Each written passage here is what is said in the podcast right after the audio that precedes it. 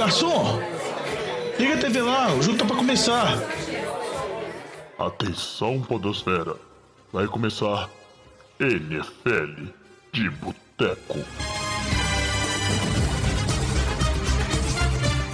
Bem-vindos a mais um NFL de Boteco, seu podcast preferido sobre futebol americano. Eu sou o Thiago de Melo e hoje temos aqui comigo no Boteco Vitor Oliveira. Fala, Vitinho. Fala, jovem. Como é que estão as coisas? Tranquilinho? Pronto pro casório? Pronto, né? Eu acho que tá pronto. Espero que esteja tudo pronto. Eu não tô me sentindo muito pronto, não, né? Mas acho que isso faz parte, pelo que a gente vê aí da opinião dos outros, né? O pessoal contando a própria experiência, a gente vê nos filmes aí, aí chegando em cima da hora, já dá aquela, aquela dorzinha de barriga, né? Dá aquele nervosismo. Apesar que eu já sou casado uma vez, mas agora eu acho que é o grande evento, né?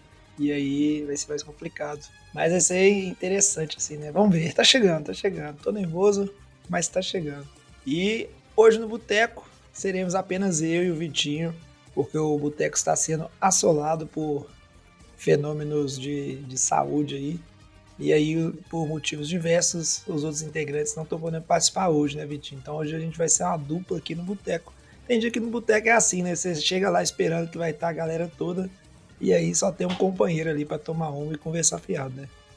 Acontece, e aí a gente deixa aqui a as melhoras pro Lambinha e pra queridíssima Ratazana, noiva do Diogão, que a gente ama muito, que eles vão se recuperar em breve aí para poder liberar os outros integrantes do boteco aqui, né? É isso aí. E aí o episódio de hoje, como não poderia ser outro assunto, é o episódio pós-draft. A gente fez um, um, episódio, né, falando do que, que poderia o pessoal poderia esperar do draft. Fizemos lá na Twitch ao vivo, como no ano passado, todos os picks da primeira rodada, comentando. Agradecemos a todos os nossos ouvintes que tiveram lá, marcaram presença com a gente na nossa live, interagiram com a gente. E agora é a hora de analisar né, o que foi desse draft, quais foram os principais pontos e quem se deu bem e quem se deu mal, né? Porque quer queira, quer não, não tem como os 32 times se darem bem no draft, porque se fosse assim, né, tava todo mundo aí Super Bowl contender todo ano, né? Sempre tem as pegadinhas e os picks errados. Antes de seguir com o programa aqui, vou pedir só pro Vitinho falar para vocês, nossos ouvintes, como vocês podem fazer para entrar em contato com o Boteco, acompanhar as nossas redes sociais. Fala aí, Vitinho. Pode mandar aquela mensagem no Instagram, Twitter ou no Facebook, arroba NFL de Boteco, Boteco com U ou então mandar um e-mail no nfldeboteca.gmail.com se você quiser saber um pouco mais sobre o draft do seu time, quiser perguntar a nossa opinião, o que, que você achou, o que, que a gente achou do draft do Patriots, é, ou de algum outro time que a gente não vai ser muito específico aqui no podcast hoje, é, das cagadas, né? As tradicionais cagadas também, a gente tá, vai responder e rir junto com muito carinho aquela pergunta que sempre tem, né? Quem vai levar o troféu dele do draft, né? Inevitável. Mas antes de falar de draft, vamos aproveitar e fazer só um giro rápido de notícias, porque teve alguns acontecimentos que a gente não pode deixar de comentar aqui no podcast de hoje. Breaking News. E aí a gente começa pela notícia assim mais é, relevante, mais impactante, que foi a, o anúncio da suspensão do DeAndre Hopkins, o receiver dos Cardinals, Seis jogos, hein, Vitinho? Bastante coisa por uso de substâncias não permitidas. Pegou muita gente de surpresa isso aí, ou já era esperado? Como é que foi sua opinião sobre isso? É, a, a notícia veio pós-draft, né? Então é um, um time um pouco estranho. É, o DeAndre Hopkins e o agente dele soltaram algumas declarações, explicaram que foi um exame de novembro do ano passado que deu positivo. Então, como é um exame antigo e ele já no próprio é, na própria notícia fala que o exame de outubro e de dezembro não foram positivos, a gente tem uma expectativa de que eles já estavam cientes desse, desse resultado, talvez apenas esperando a NFL divulgar oficialmente qual seria a suspensão ou a, ou a penalidade que ele enfrentaria. É, ele que nunca teve, é a primeira vez que ele teve algum, algum caso desse, falou que vai se manifestar assim que tiver novas informações de como a substância entrou no organismo dele, aquele papo que a gente conhece. É, mas o que de deixa interessante a situação é que alguns dias antes, né, o, o Cardinals fez uma movimentação no draft, que a gente vai até falar um pouquinho dela, trocou pelo Marquise Brown do Baltimore Ravens, é, pela uma escolha de primeira rodada.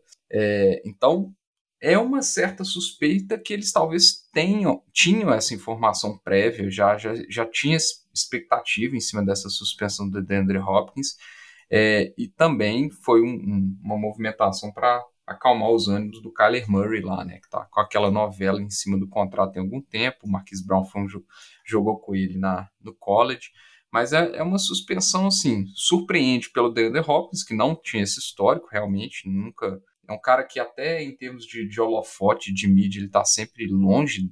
A gente não, não costuma ver muita notícia do DeAndre Hopkins. É, mas que é uma suspensão, vamos falar assim, padrão para quem é pego nesses exames de, de drogas de melhoria de performance, né? Então, é, a, a, a, NFL não tem muita tolerância com, com esse tipo de, de abuso e, e, é uma suspensão esperada com o exame positivo. Vamos aguardar aí para ver se vai ter alguma notícia a mais, né? É, não tem como ter outro tratamento. É, você falou uma coisa interessante, né? O DeAndre Hopkins não tem histórico disso, mas a, coisa que me chama atenção, vamos dizer assim, é que coincide com a temporada e com a época onde ele estava lidando com lesões, né? E tentar voltar a 100%. Então sempre fica aquela pulga atrás da orelha ali, né? Que método de recuperação, que substância. Às vezes não é um doping, claro, de performance, mas às vezes o cara usa, né? Algum tipo de, de medicina, alguma coisa para tentar é, se recuperar mais rápido e aí pode ser que passou alguma coisa desapercebido aí, né? Não acho que foi propositalmente achando que o não seria pego no, no exame, né? É, é um outra coisa que. Cara... Pode falar. É, quando, quando a gente vê na, nas mídias sociais e saiu a notícia, um dos principais comentários que a, gente viu é, é, assim, pô, ele pega seis jogos e o Calvin Ridley, que apostou 15 mil dólares num jogo de Atlanta, enquanto ele estava afastado do, do, do, time, pegou um ano de suspensão, né? E, e assim, são ponderações diferentes, né? O, o a situação do Calvin Ridley, só para a gente re, relembrar, é, a NFL tem essa política de suspensão bem mais agressiva por causa da legitimidade do esporte, né, de evitar algum tipo de é, resultado já combinado, alguma coisa que coloque em dúvida a credibilidade do jogo em si. Né? Aqui, aqui é uma situação de doping, é uma situação individual do jogador, etc. Então, é, por isso essa diferença de, de suspensão, é óbvio, caso de drogas assim, tem casos de quatro jogos, oito jogos. A gente vê diferença nas, no, nas, nos tempos de suspensão, mas não, é, não são situações comparáveis do tipo de como é, aquele tipo de ação ou de violação pode a, acabar com a integridade do esporte, né? Mais nesse sentido. É, nem se compara, cara. E às vezes é, é aquela coisa a lista de substâncias proibidas da NFL, quem tiver curiosidade, é fácil de dar uma googlada e achar, é gigantesca. E nem tudo ali é uma coisa que o cara vai estar tá usando e aí ele vai ter uma performance 50% melhor e com isso ele vai estar tá levando muita vantagem em cima do, dos seus adversários, não. Às vezes são coisas que é, são substâncias proibidas que não dão nem tanta vantagem assim, mas é aquela coisa, pra, igual o Vitinho falou muito bem, prezar pela legitimidade do esporte, né? E aí, quando o cara aí, o cara se envolvendo em apostas, acho que é um outro nível de gravidade ali, né? Que aí vai fazer todo mundo desacreditar. É uma coisa bem dura que não é só da NFL, não. Todo esporte tem essa questão aí, né? De se manter legítimo perante aos olhos aí dos fãs. Seguindo para a nossa próxima notícia, a gente tem que falar aqui, né? Numa movimentação, né? Um, um contrato que a gente teve aí, o, o Texugo do Mel assinando três anos com o Saints, o Saints que perdeu o Marcus Williams então, deu um jeito aí, né, de reforçar essa posição. É uma contratação interessante, né? Uma movimentação que acho que é boa. Não está no auge, mas ainda assim é uma peça que consegue compor bem os elencos aí. Então acho que o Santos fez bem nessa aí. O Lamba não está aqui, então é o Vitinho, né, que vai ter que comentar o que, que ele acha aí dessa movimentação.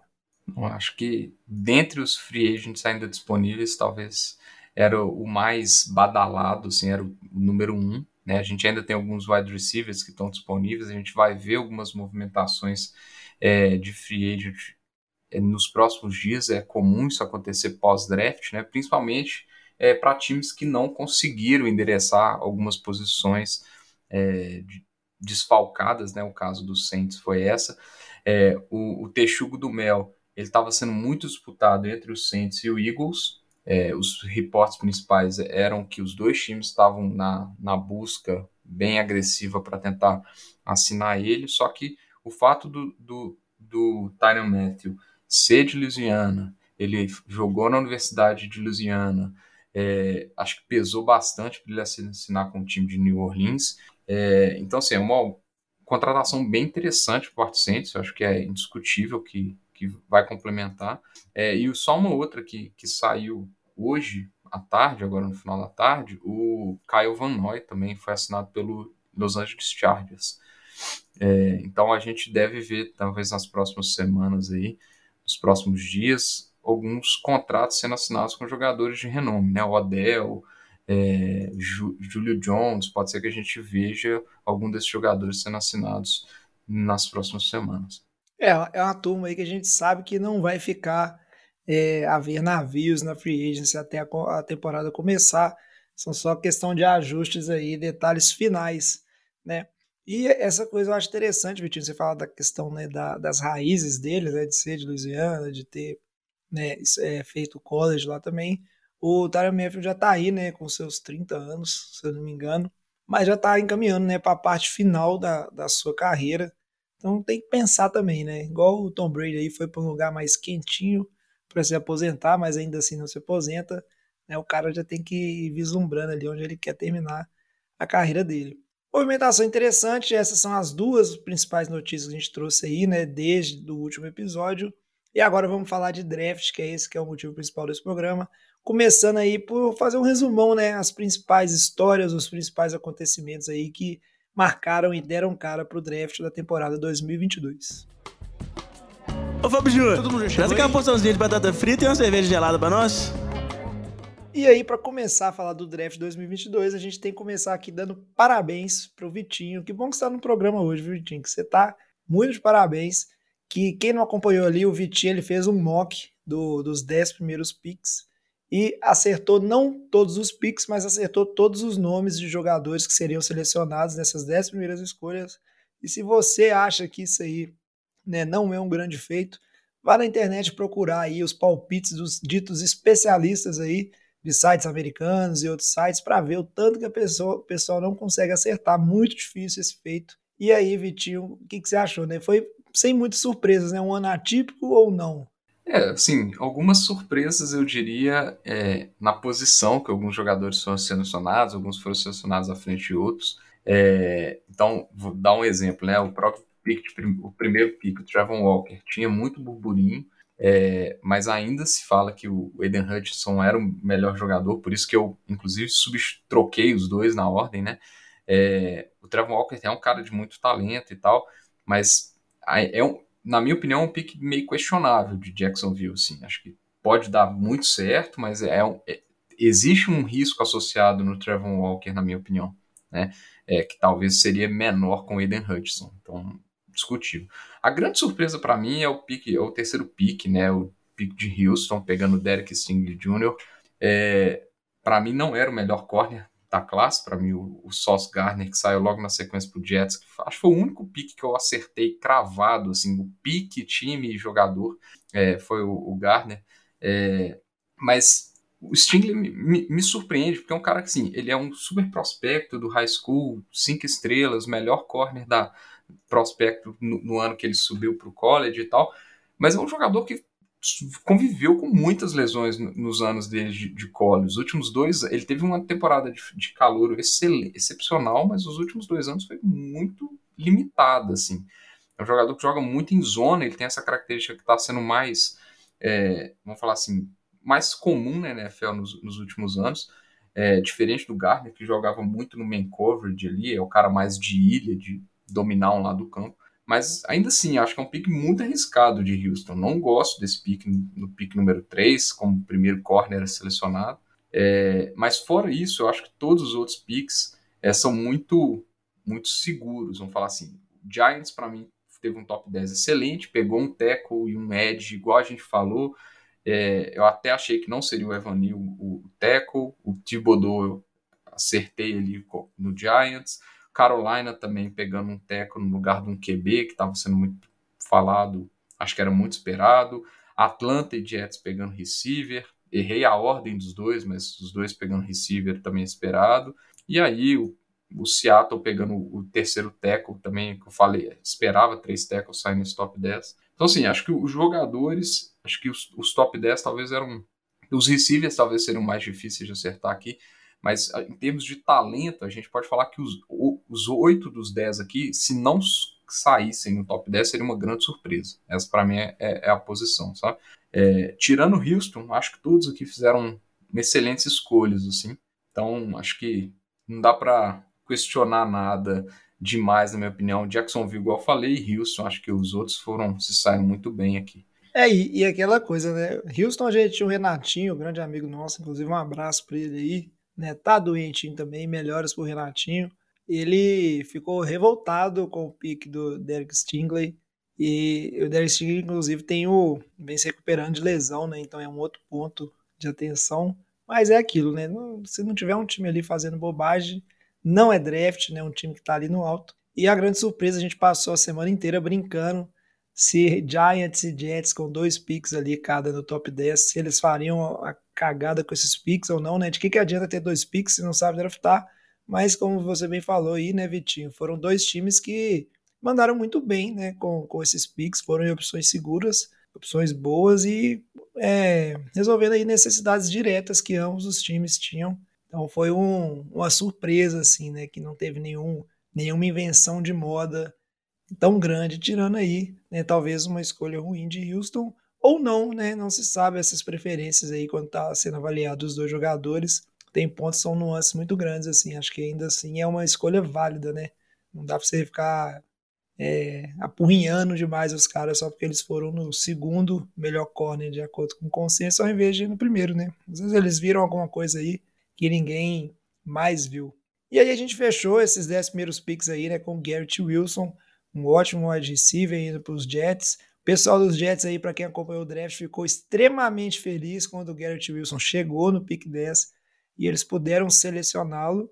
E aí depois que a gente viu da saída do Garrett Wilson foi uma corrida na maior parte do, dessa primeira rodada por selecionar os bons wide receivers, né, Vitinho? A gente teve uma galera grande saindo no início, parecia que ia romper a barreira dos 10 receivers no primeiro round, depois deu uma esfriada, mas porque muitos times começaram a subir no draft, né? A gente teve várias trocas ao longo do draft inteiro, várias trocas na primeira rodada também, principalmente para correr atrás desses valores que iam caindo ou dessa necessidade de wide receiver, né? O que, que você achou disso? É, aí aqui que o draft começou a ficar uma loucura. Até então ele estava muito calminho, né? Nenhuma troca, nada. E aí chegou no pick 11 e aí a, a bagunça começou e deixou o, o draft bem emocionante até o pick 25, mais ou menos. Depois disso foi tava dando até sono.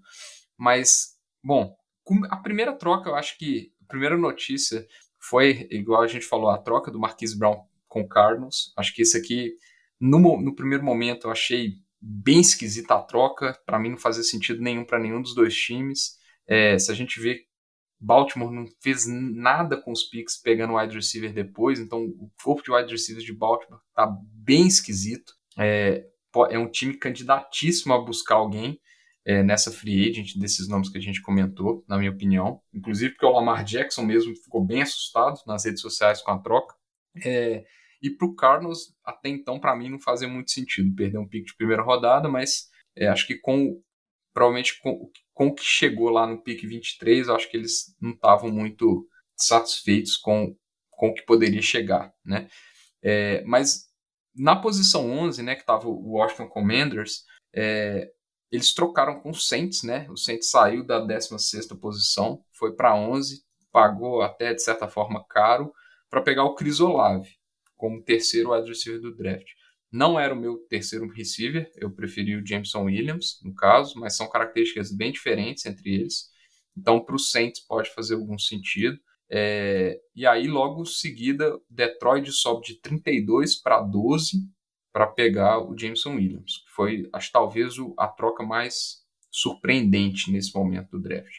É, em 16, o Commanders pega o Jahan Dotson, que para mim era o sexto receiver do draft atrás do Traylon Burks. É, e para mim essa troca aqui fez pouquíssimo sentido, na minha opinião. É assim, acho ele é um cara que saiu muito cedo para mim no draft.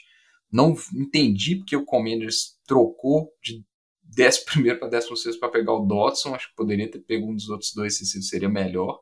É, mas concordo que era uma necessidade do time. Eles precisam de alguém para complementar o Terry McLaurin. É, e, pra, e o Kurt Samuel tá, não funcionou ano passado. Né? Então eles precisavam de alguém lá como um, um segundo wide receiver. E aí que a coisa ficou muito interessante, é, porque saíram aqui os cinco receivers, provavelmente o que o Eagles estaria mais interessado, que era o Jameson Williams, pelos reportes, foi pego lá por, por Detroit, então acho que o Philadelphia acabou sendo surpreendido, e aí fez talvez a troca mais badalada, trocou o pick de, décimo, de o pick 18 mais um pick de terceira rodada é, com o Titans pelo A.J. Brown, e logo na sequência assinou um contratão de 4 anos, 100 milhões, 57 é, milhões garantidos com A.J. Brown. Para mim foi maravilhoso, achei ótimo. O Eagles tinha um cap sobrando ainda. É, e pegou um wide receiver jovem. O A.J. Brown tem 24 anos ainda, vai fazer 25 agora no meio de junho, se não me engano. É, tem alguns problemas de lesão, mas o cara é um wide receiver 1, é dominante, é um cara alto, perfil que o Eagles não tem na posição de wide receiver. Fiquei bem satisfeito com essa troca. E aí o Titans usou o pick 18 para pegar o Traylon Burks, que, vamos falar assim, é um AJ Brown, é um mini AJ Brown pelas características. Não acho que talvez seja tanto assim. É, acho que eles estão meio superestimando o Traylon Burks, na minha opinião, mas não envolve 25 milhões de, por ano. Né? Então acho que fez sentido para o Titans nesse sentido. É, e aí, basicamente, os seis top receivers do draft saíram num piscar de olhos inclusive com trocas. Então achei assim, foi bem movimentado esse meio de draft de primeiro round é, por causa dessas trocas e aí sim foi o, o, ápice do draft na minha opinião foi esse esses picks do 11 até o 18 que aí a coisa ficou empolgante. É, eu concordo com você, Vitinho. Foi bem, bem emocionante mesmo, assim, nessa hora. Muita coisa acontecendo, muita expectativa. E aí, quando você pensa que não, vem a troca envolvendo a AJ Brown acho que pode falar a verdade, né? O Eagles desistiu de draftar o wide receiver errado e resolveu usar outros métodos, né? pegar um wide receiver já provado na NFL e que é, problemas de lesão aqui ou colar ou não, ainda assim o AJ Brown é um dos tops wide receivers da liga e muito jovem, então o cara ainda tem muita gasolina para queimar. É um, assim, é aquela troca segura, acho que isso aí não tem erro. O único erro vai ser o Jalen Hurts lançando pro AJ Brown, mas fora isso, né? A gente vai poder pôr culpa no AJ Brown, não. Não, se, se o Jalen Hurts machuca e entra Gardner Minshew é Super Bowl. Isso não tem dúvida, não. Véio. Aí, com certeza. O, o Bigodeira com o AJ Brown, ninguém segura. O que ele fez lá com aqueles receivers Michuruca que o, Je o Jaguars tinha na época dele, imagina, né? Com um alvo desse para lançar a bola. Mas realmente foi uma corrida pelos wide receivers e foi bem emocionante. Os times aí com as suas necessidades e, e correndo atrás desses picks. E é uma coisa interessante que a gente vem vendo se desenvolver no, nos últimos anos. Acho que nos últimos três drafts, sempre ou mais, a turma de wide receivers ela é elogiada e sempre tem alguns saindo, saindo na primeira rodada. E sempre tem um ou dois wide receivers que na primeira temporada eles já se destacam e já viram, é, já ficam entre os melhores wide receivers da liga. Então o pessoal está percebendo que esses jovens talentos aí, quem acerta a boa, consegue resolver bastante problema nos seus próprios times, né?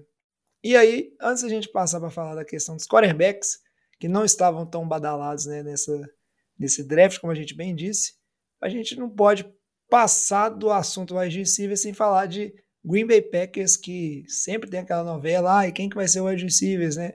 O wide receiver pro Aaron Rodgers, ainda mais agora que o, o Davante Adams não tá lá, e um pouquinho do Chiefs também, que teve a saída né, do, do Tyreek Hill, foi pro Dolphins, então tá muita gente de olho ali, né? Quem que vai ser o wide receiver 1 do Chiefs agora que não tem o Tyreek Hill.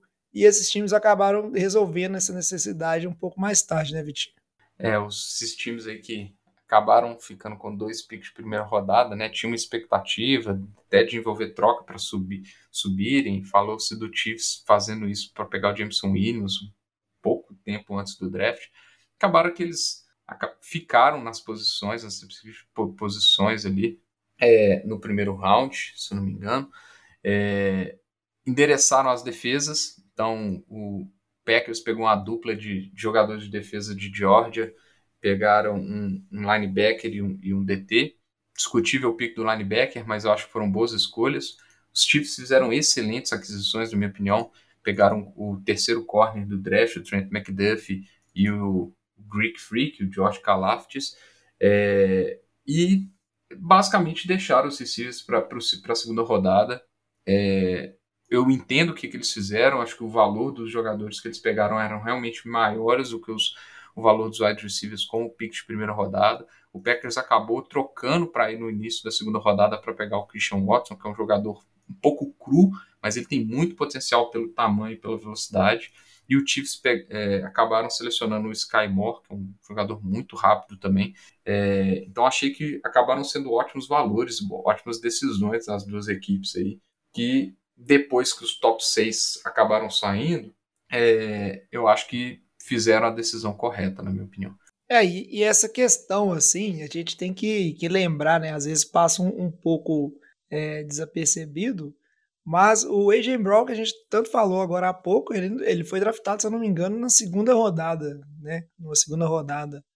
É, um outro nome aí que a gente pode citar que caiu, né? E acho que foi draftado mais tarde um pouco, foi o DK Metcalf do, do Seattle Seahawks. Então tem aquela coisa, né? Não, não é porque o, o, cara não saiu na primeira rodada que quer dizer que ele não seja lá grandes coisas, não. Principalmente nessa, nessa questão de wide receivers, que existe uma profundidade grande em todas as classes nos últimos drafts tem muito talento aí que vai ficando para trás e quando você vai ver, o cara é diferenciado. Então, não quer dizer que não pegou nada no primeiro round aí, que não possa ter achado uma, uma joia aí, né?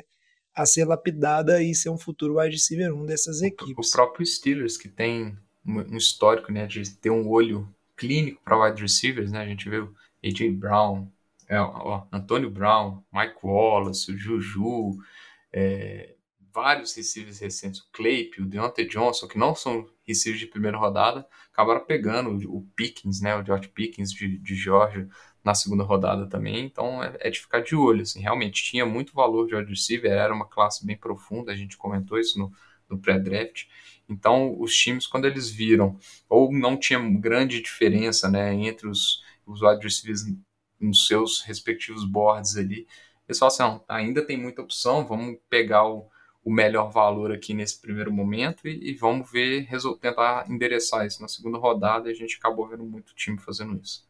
Pois é, mas aí agora vamos falar então dos quarterbacks. Ah, não é uma turma muito badalada. Vamos combinar também que a galera que estava lá no altão do draft também não estava muito precisando. São todos times que, em sua maioria ali, resolveram recentemente né, a, a posição de quarterback, ou tem ali né, jogadores para fazer uma transição e optaram por não correr atrás dessa turma aí que não tinha nenhum grande nome, né, ninguém cotado ali para sair nos top 5 picks ou alguém tentar uma loucura para pegar. Essa galera foi caindo e o primeiro QB que saiu né, foi o, Kenny Pickett, que é uma história interessante, né, que ele fez college lá em, em Pittsburgh, né, e ficou nos Steelers e os Steelers estavam precisando de um QB, né, o Big Ben finalmente aí se aposentou Estão muito, muito felizes os Steelers por não ter precisado nem se mexer. E chegou um QB que pode ser, né? Via ser um QB de franquia, via ser um QB bom na liga, de fato. Porque não é porque os caras não são muito badalados que não pode ter talento aí. A gente volta a falar, tipo assim, o Russell Wilson foi um QB, se eu não me engano, de terceiro round, né? Ou foi de, de segundo? Acho que foi de terceiro. Acho que foi e, de terceiro. Pois é, então. E a gente tem quantos busts aí, quarterbacks selecionados na primeira rodada? Até no top 5 e no final não dá em nada, né? Um salve aí o, pro senhor Baker do, Mayfield. O amor do Lamba é um pick de quatro rodadas, né? O nosso queridíssimo Dak Prescott, né? Sem falar do Tom Brady, né? Não vou nem comentar aqui. É, é, entendeu? É, existem então é aquela, histórias boas, É aquela né, coisa, que... né? Tem, tem um prestígio, mas isso não quer dizer que o cara vai ter uma carreira de sucesso, não. E aí depois o Kenny Pickett, a galera foi só caindo porque os times viram que é, tava todo mundo correndo atrás de de pegar outro tipo de valor no draft e pôs todo mundo esperar, né, Vitinho? E aí a galera foi saindo do terceiro round para frente. Vamos falar um pouquinho só, que eu queria saber o que, você achou, né, do Kenny Pickett ter chegado nos Steelers. E vamos falar um pouquinho também do, do resto da galera aí dos quarterbacks, onde eles caíram, né, e o que a gente pode esperar. Eu até comentei com, com o Lamba, acho que você estava também na hora. É, o meu palpite era que o primeiro QB sairia no pick 20. Eu não achei que ninguém, nenhum time movimentaria, eu não colocava fé que o Saints ia ia gastar um dos picks com QB igual Lamba, depois de ter assinado dois anos com, com James Winston. Achei que eram movimentações que não fariam sentido para essa classe de QB, sinceramente. É, Carolina era outro caso, o Seattle, enfim, para mim essa classe QB não faria sentido com as opções de free agent ou de troca que, que existiam. Acho muito difícil você. Não faz sentido você gastar um pique de primeira rodada numa classe que está super falada, com vários jogadores crus, embora atléticos, mas que estão muitas deficiências para se arrumar.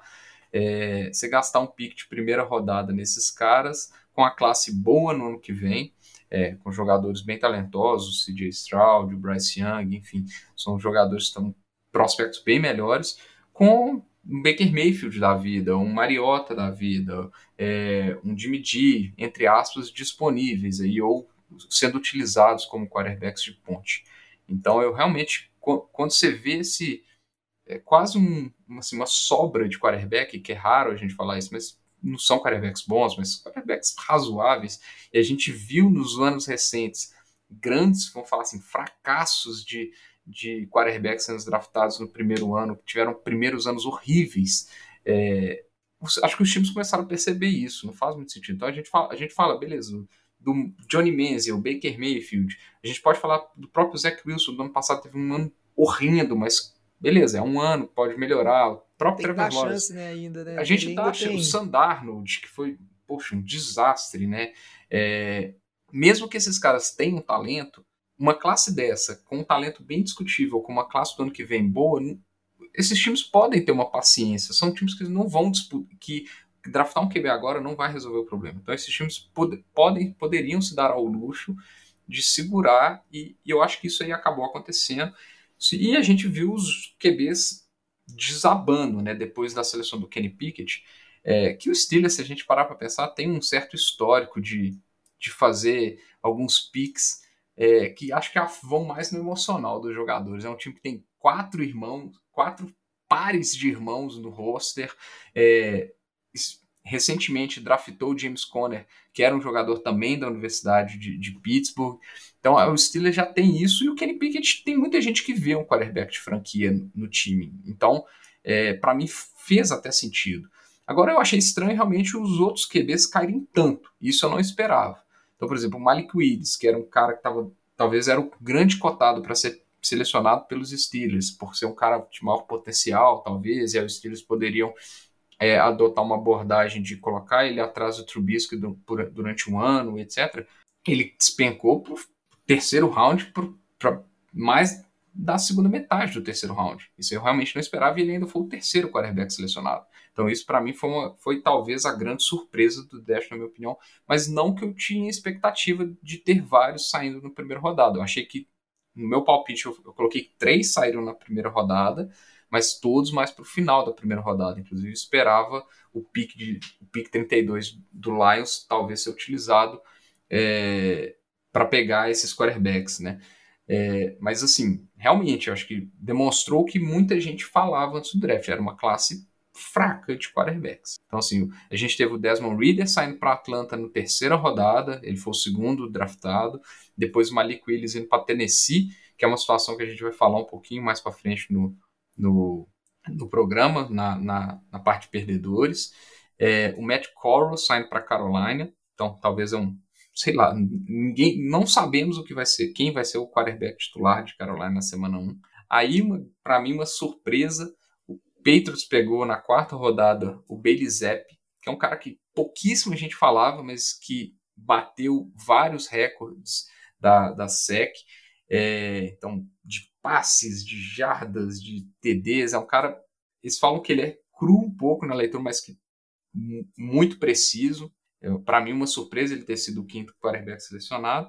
O Sam Howell indo para Washington na quinta rodada. Tivemos outros dois draftados ali pra, no último round, um para Miami e, e um para São Francisco, o Mystery Relevant, né? O, nem lembro o nome dele, né, Jovem? Você vai ah, saber. É, eu né? também não lembro, não. É alguma coisa Brockert, um, um, um nome assim. Um... É, acho que é Percy Brock, alguma coisa assim. É, eu só é, lembro. É, é, tiveram... é, o famoso, tipo assim, é o pique que ganhou destaque apenas por ser o, o Mr.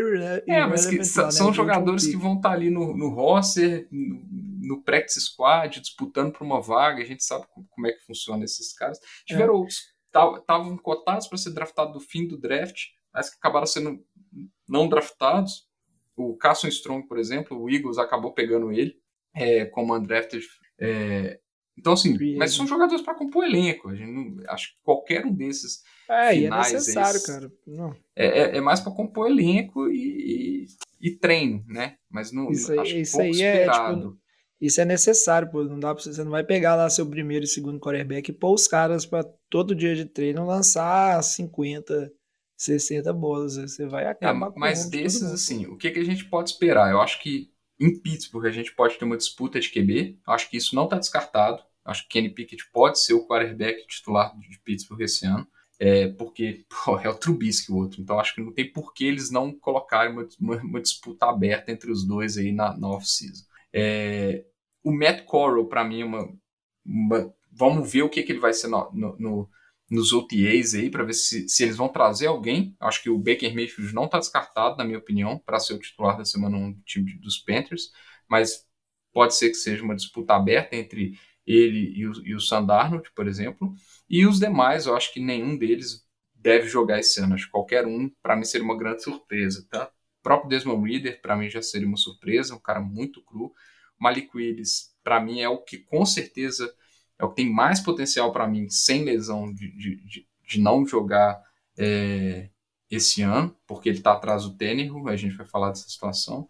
E os outros aí, acho que dispensa comentários aí. Acho que qualquer, qualquer um deles jogando como titular essa primeira temporada seria uma grande surpresa. É isso aí. Agora, antes da gente passar para falar de vencedores e perdedores, né? Só um comentáriozinho final, aquela uma curiosidade. A gente ainda teve, né, para fechar a primeira rodada, o Jets voltando para selecionar o Jermaine Johnson. Então, o Jets aí fazendo três picks, né? E outro pick bastante elogiado, né? O time dos Jets aí saiu como um dos melhores drafts. E aí a gente pode seguir, né, para falar de vencedores e perdedores, porque vocês já estão sentindo que o Jets, na nossa opinião, foram um dos vencedores desse draft. Esse assunto é bom, hein? Merece mais uma cerveja. E foram mesmo, né, Vitinho? O Jets, todo mundo elogiando. Acho que eu, não consegui ver um lugar onde tem gente falando mal do draft do, do New York Jets. Ah, eu vou falar assim, na minha opinião, eles saíram com o melhor wide receiver, melhor corner, melhor running back, que eles pegaram o Bruce Hall na segunda rodada, é, e ainda saíram com o Jermaine Johnson, que talvez eu discuta um pouco, mas que tinha, é, vou falar assim, especialistas falando que era um pique de top 10 o draft, acabou saindo além do vigésimo, né? Então, assim, realmente foi um draft de tirar o chapéu do Jets. Não só o Jets, o Giants também fez um, fez um draft muito bom, principalmente por causa da primeira rodada. Então, os times de Nova York, é, podemos falar que foram grandes vencedores desse, desse, desse draft aí.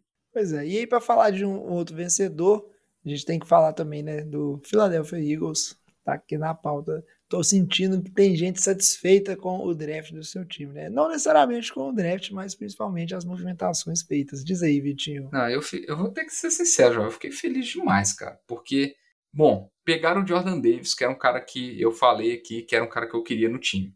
Com o segundo pick, eu falei que eu queria um linebacker. Não veio, queria o Devin Lloyd, mas fizeram uma coisa bem melhor, foi trocar o A.J. Brown.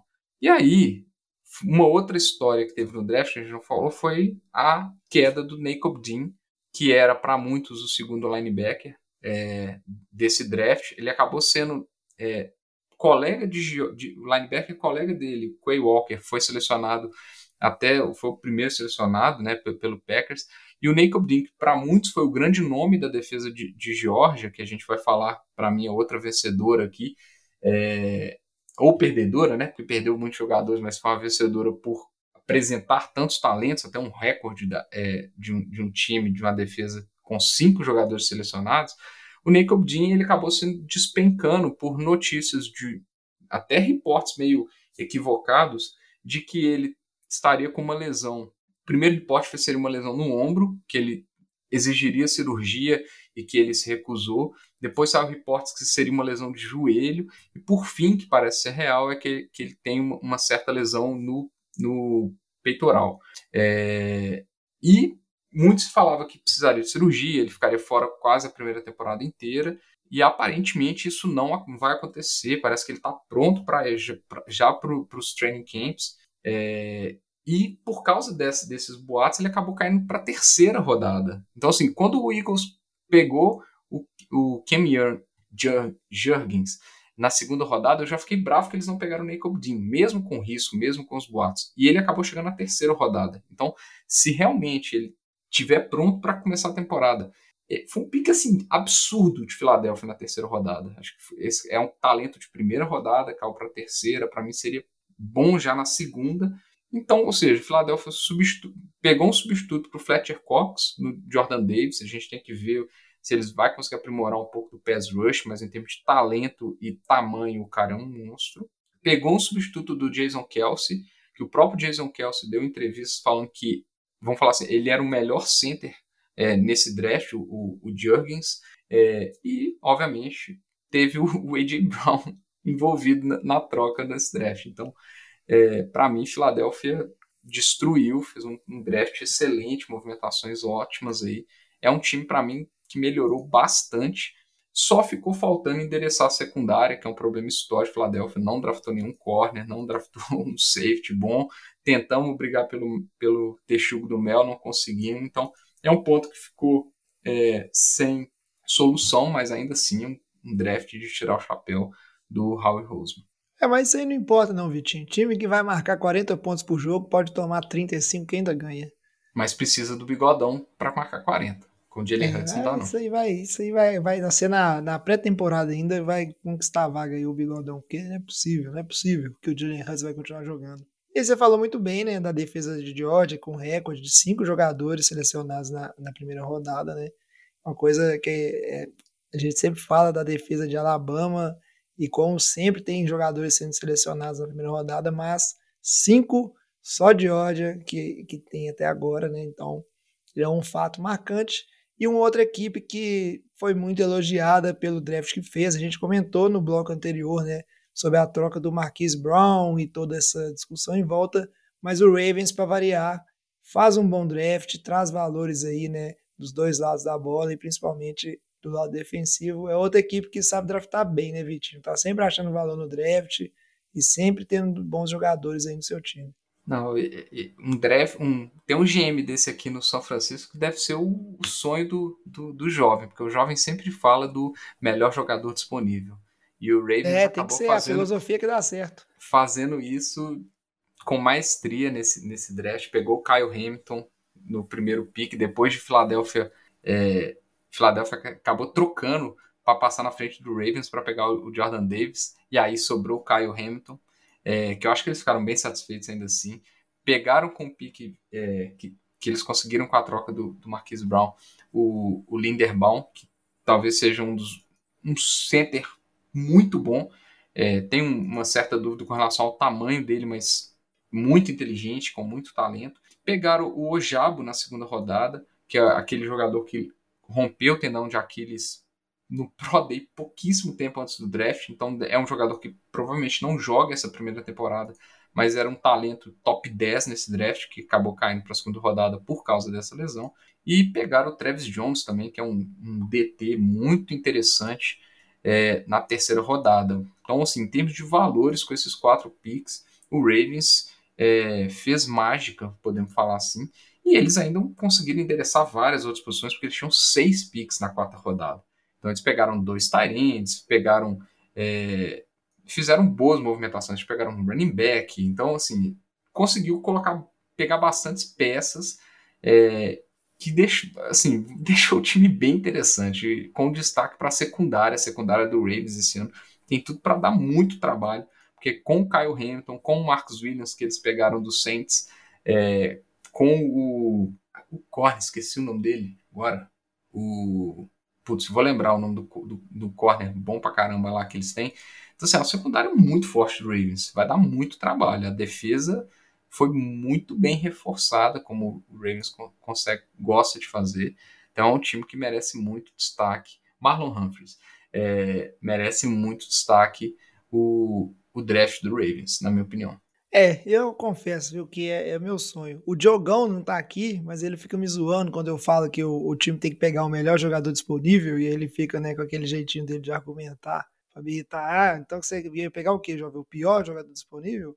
Mas a gente sabe que não é o que acontece. Às vezes o, time ele vai atrás de um, de um jogador que é uma posição de necessidade e deixa passar jogadores que são talentos é, estupendos. E eu sou a favor é disso. É, chegou um cara ali é muito bom, pô, o cara é safety, não tá precisando de safety, ah, safety não é posição prêmio, não, o cara é muito bom, pega o cara, pega o cara, não, não tem isso.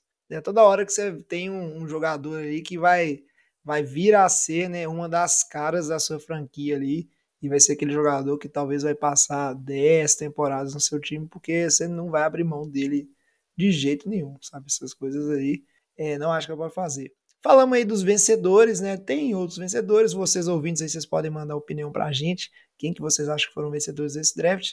E agora a gente passa para a parte dos perdedores, né? E os perdedores sou eu e todo torcedor do São Francisco 49ers com esse draftzinho michuruca. Não, tô, tô zoando, mas eu não gostei. Foi um, um draft meio aquém mas é aquilo, né? Não tinha pique de primeira rodada, e depois foi chegando as opções, mais ou menos. Para variar, o Shanahan tem que pegar muito OL. Uma coisa, eu, eu, não entendo, Vitinho. Ele tem que pegar o L e ele também tem que pegar running back. Não fica satisfeito. Tem que ter sempre uns seis running back no time, para você não saber quem que é o running back do dia, né? Quem que vai carregar a bola e aquele mundo velho de OL. E aí é o negócio de ir atrás de jogador de defesa, reforçar a secundária, sempre aquela dificuldade. Mas não só 49ers, outras equipes aí também, né, tiveram o, o seu draft bem criticado, né, Vitor? É, não só, não só equipes, mas antes da gente falar das equipes, já, deixa eu falar um pouquinho aqui, porque eu coloco os 49ers como os perdedores, não só pelo draft em si, mas pela situação que eles se colocaram, vou falar assim, né? É, por causa de dois jogadores, Jimmy G e Debo Samuel, né?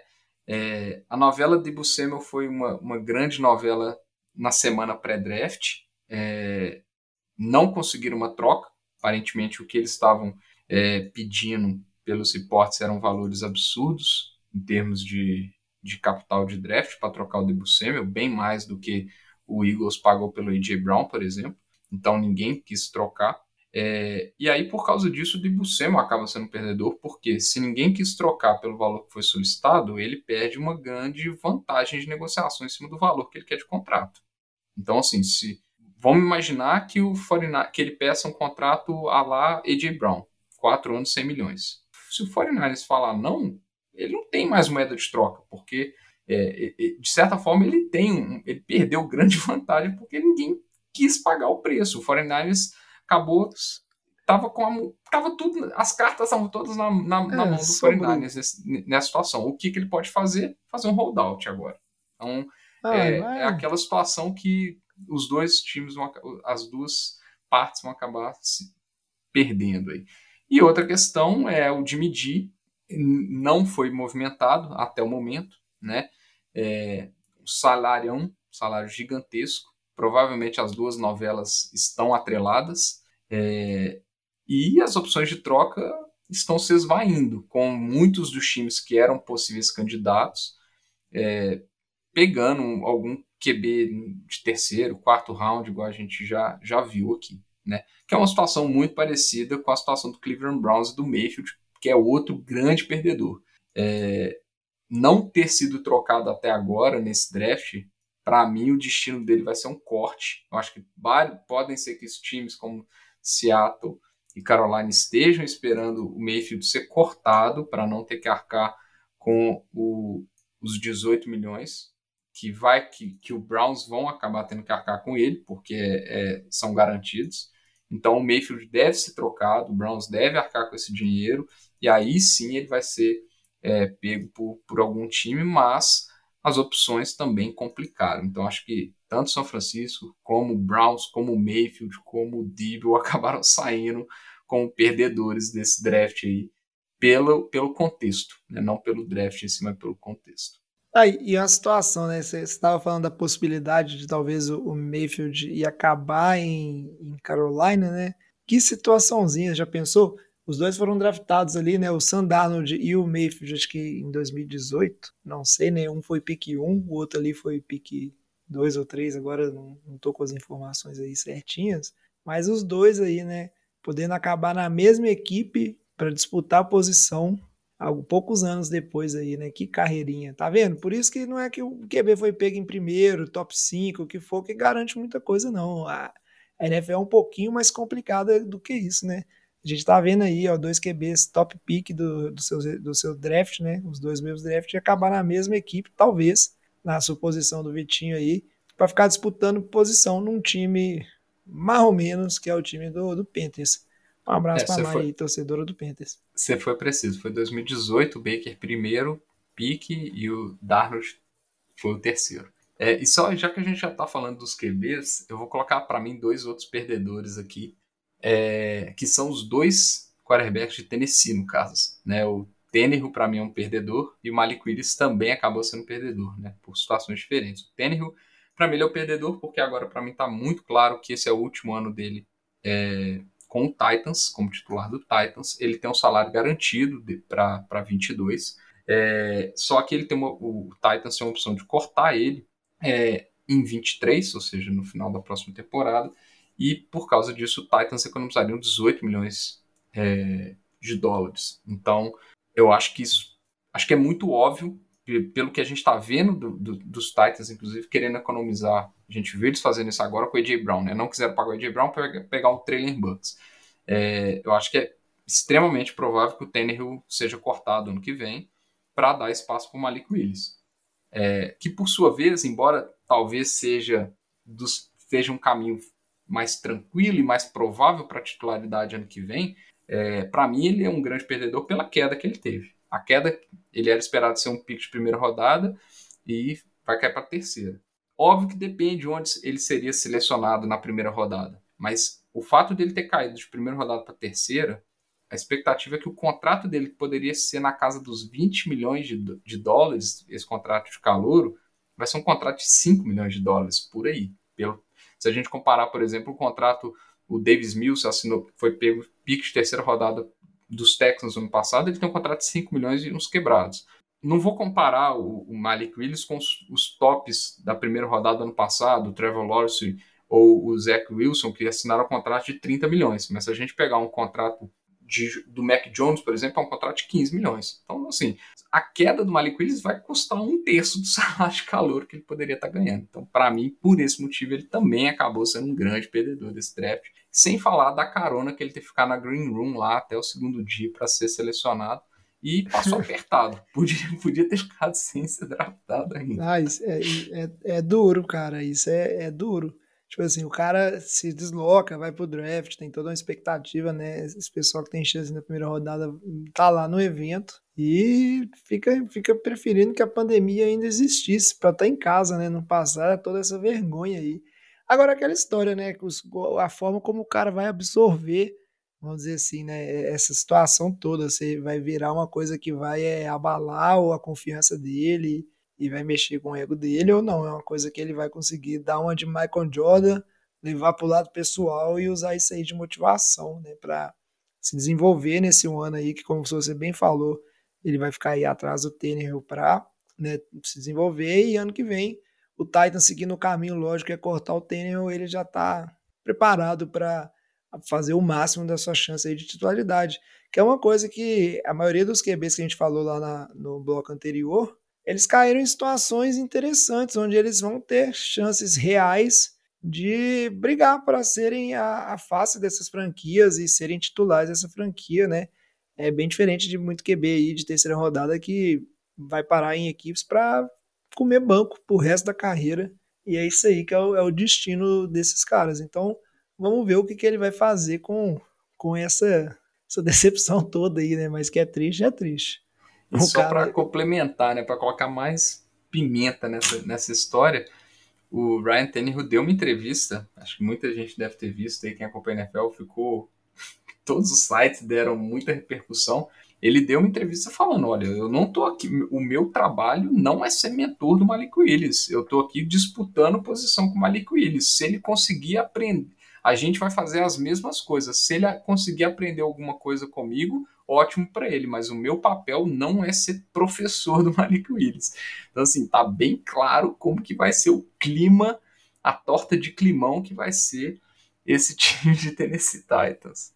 É, mas e tá errado o Ryan Tannehill? Tá, não errado não tá, né? Pô, não tem, não tem como, né? É, é uma situação dura. O Tannehill que às vezes é um pouco injustiçado. Óbvio que o Titans, né? Tem o, o, o avatar aí, né? O Derrick Henry, que é, chama muita atenção nesse ataque, mas uma parte importante dessa crescida desse time, ser um time que nos últimos anos está aí sempre disputando para estar tá em playoffs, é a chegada do Ryan Tannehill para dar um pouco de dimensão para aérea, né, para esse ataque dos Titans. É, eu, eu também ver, né? acho. O, o ele, ele acabou sendo muito questionado na derrota do ano passado, dos playoffs, que, eles, ele lançou três interceptações e tudo mais. Mas, cara, o Titans ele foi seed 1 da AFC né, no ano passado, com o Derrick Henry perdendo muitas partidas, é, ficaram na frente de Chiefs, de é, Bills e, e, muitos times que eram bem mais favoritos que eles, né? Embora eles tinham uma, uma divisão mais tranquila, vamos dizer assim, é, mas é, é uma é de 1, né? Não interessa, né? Eu, eu, concordo, eu acho que ele é bem questionado até demais, é, mas não acho que é uma. Ele podia ser mais político, né, jovem? Porque se ele for é. cortado ano que vem, outros times podem ter menos interesse em, em ele, de certa forma, dar uma reduzida no, no mercado dele, né? Com algumas entrevistas desse jeito, algumas declarações. É, mas assim, é, isso, é, isso é duro, cara, porque os Estados Unidos tem, tem, tem essa cultura de competição né, e de mentalidade vencedora muito forte. E aí, ao mesmo tempo, é, é um pouco aquela corda bamba entre o cara ele ser político mas também não dá a entender que a chama da competição já está se extinguindo nele ali, né, na, na não, carreira. Mas eu, eu digo é o seguinte, se ele chega, vamos lá, né, Vitinho, assistente de imprensa aqui, né, ele podia ter respondido a pergunta simplesmente falar assim, não, eu, nós estamos aqui competindo pela, pela, pela posição de quarterback e eu vou dar o meu melhor aqui para garantir a minha posição com quarterback 1, ponto. Ele não podia, ele não precisava até falar assim, o meu papel, o meu trabalho não é ser o mentor. De certa forma, ele está colocando que o cara não é um jogador de equipe, saca? Então, assim, se, é, se o interesse do time for que ele seja isso, ele, ele vai falar assim, eu não, que não vou fazer isso. Ele vai se negar a fazer algum papel que pode ser interessante para o time dele. Eu acho que, é, de certa forma, ele, ele foi infeliz na declaração, entendo o lado dele, mas ele poderia ser, ter sido mais polido na hora de, de é dar É verdade, eu, isso né? aí eu Concordo com você. Ele podia até ter mentido, né? Falado que, não, eu vou ajudar o Malik Willis com o que ele precisar para se adaptar à NFL, mas por outro lado a gente está competindo e ele vai ter que dar o melhor para tomar minha, minha, meu trabalho aqui, porque eu não vou dar corpo mole não e não vou deixar. E aí, no fim das contas, não ajudar ele em nada, né? Ia, não ia, com certeza o Malik Willis não ia para a imprensa falar assim, oh, o TNU falou que me ajudar e não está me ajudando, né? Então é, realmente faltou um pouco de tato ali. Isso acontece, né? O Big Ben também já foi um que deu umas dessas, faz parte. Sempre tem. E aí, para falar do nosso último perdedor, que a gente selecionou aqui no programa, com certeza tiveram vários perdedores aí. E aí, de novo, falo para vocês, nossos ouvintes, mande a opinião aí de quem foram perdedores do draft, na opinião de vocês. E aí, um abraço pro Batata. E o Vitinho vai falar agora porque o Justin Fields foi um grande perdedor deste draft e por que a franquia do Chicago Bears tem que acabar. Acabar não, mas é uma franquia que tá capingando no nível de entrar no limbo, né, Vitinho? Uma franquia é, muito tradicional. Lembrando que não custa, que... não custa nada para virar uma dessas franquias que ficam se arrastando na draga por anos e anos e anos. Lembrando que a gente pode recuperar uns episódios, de, sei lá, de seis meses atrás, quando o jovem falou que o torcedor do Jets, a esperança dele era mudar de esporte, né? Eu me é. recordo disso muito bem. É, mas você vê, né? O mundo dá voltas, né, jovem? Mas é isso aí. Por isso vou explicar é bom, né, por que, que eu coloco o Justin Fields como um perdedor. É, e aí a gente falou do Jets, a gente pode colocar o Zach Wilson na situação completamente oposta, né?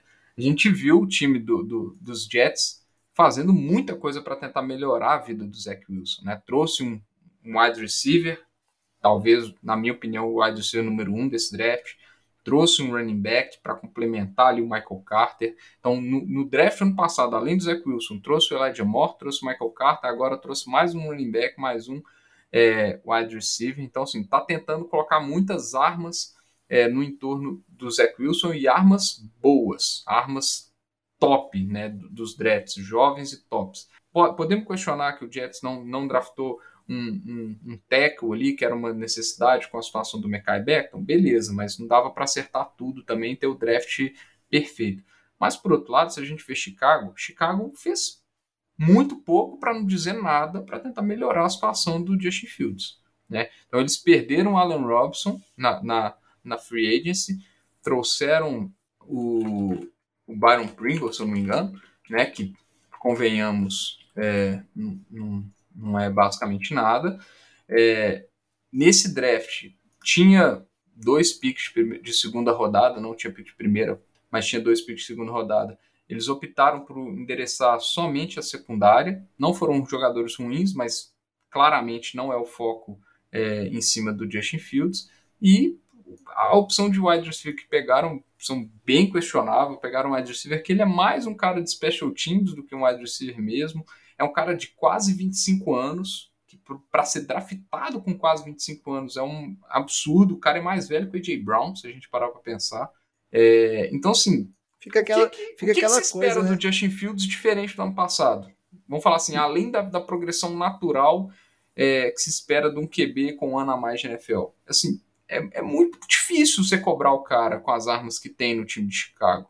Então, para mim, o, o Fields acaba sendo um, um, um, grande perdedor porque o desenvolvimento dele na liga fica mais complicado se a gente comparar, por exemplo, com o Zach Wilson, que estava numa situação muito similar é, no ano passado, mas que entrando para esse segundo ano, o Zach Wilson está bem mais cercado de peças boas do que o Justin Fields. É porque aí é, são várias bandeiras vermelhas, né? O, o, o, garoto de 25 anos que foi draftado aquela coisa que você, a primeira coisa que você pensa, pô, se esse cara é bom mesmo, por que, que ele não foi draftado quando ele tinha 23, quando ele tinha 22, né? Quando ele tinha 24. Então, o que aconteceu? Uma carreira tardia, né? Ele estava tentando ir pro basquete, pro beisebol, e aí não deu certo, e aí tomou uns pau lá na faculdade para continuar lá e participar do programa de futebol americano. Então tem todas essas situações, e isso é um ponto, assim, eu não vou me delongar muito, mas o, o que o Jets, por exemplo, está fazendo, ah, eu vou dar todas as armas e vou fazer o possível para o quarterback que eu peguei, né, para ser o futuro da minha franquia, dar certo. E aí, se ele não der certo, pelo menos eu tenho a certeza que eu fiz todo o possível e realmente é o cara que não deu certo. O Justin Fields, ele pode continuar tendo problemas. Ah, Chicago tinha o Trubisky, não sei o que, o Trubisky era muito ruim, cara tem várias coisas que podem é, fazer a diferença entre um, um QB com dificuldades se desenvolver bem e virar um puta QB e um QB cheio de talento se desenvolver mal na NFL e virar um bust. Então, o mínimo que as equipes podem fazer é todo o possível para criar as condições lá, os ambientes e o elenco para esse cara ser bem sucedido.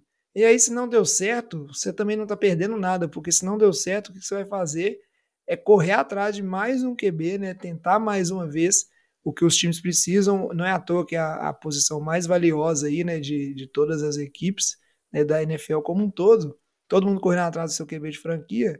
E aí, pelo menos, você já tem esse ambiente pronto. Você tem uma boa L, você tem bons recebedores, né? E você tem tudo para o próximo QB chegar num ambiente que já está preparado.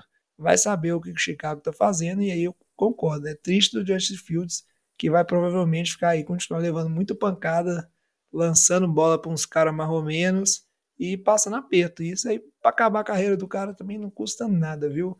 Não é todo QB que vira bust, que virou bust porque o pessoal analisou errado, achou que o QB era bom e pegou um QB ruim. Não é assim que as coisas funcionam, né?